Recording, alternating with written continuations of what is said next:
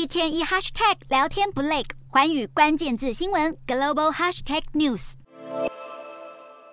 曾经的全球第二大加密货币交易所 FTX 宣告破产已经将近一个月，目前人在巴拿马的创办人班克曼弗里特，当地时间三十日首度透过视讯露面，坦承自己的确搞砸了，但却矢口否认诈欺客户。曾经坐拥两百六十亿美元资产的币圈金童班克曼弗里特，如今几乎一无所有，户头仅剩下十万美元，再加上一张信用卡。而他的加密币帝国垮台后，更被外界质疑，是不是因为班克曼弗里特不当使用客户资金，将上百亿美元非法转移到姐妹公司，才导致 FTX 最后出现严重的财务漏洞。然而，他这一次公开认错，依旧没有交代 FTX 的巨额资金究竟去了何处。班克曼弗里特避重就轻的回应，引来外界一片挞伐。美国国会参议院当地时间一日举行听证会，调查 FTX 倒闭事件。其中一名证人，美国商品期货交易委员会主席贝南，呼吁国会尽快设立数位资产，特别是加密货币的护栏法规，避免币圈流动性危机再度发生。许多币圈投资人毕生积蓄血本，最后惨被割韭菜。而各国政府接下来将立定什么样的新规定，监管加密货币市场，避免巨额资产人间蒸发，引发全球投资人高度关注。